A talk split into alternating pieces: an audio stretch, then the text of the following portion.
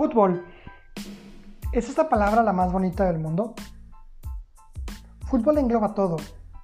El fútbol es felicidad y es tristeza.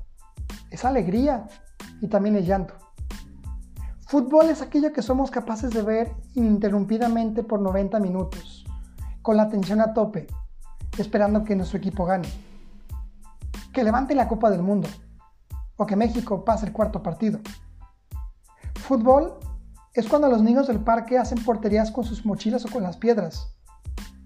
Y lo único que importa es que ganen. No hay ningún trofeo de por medio.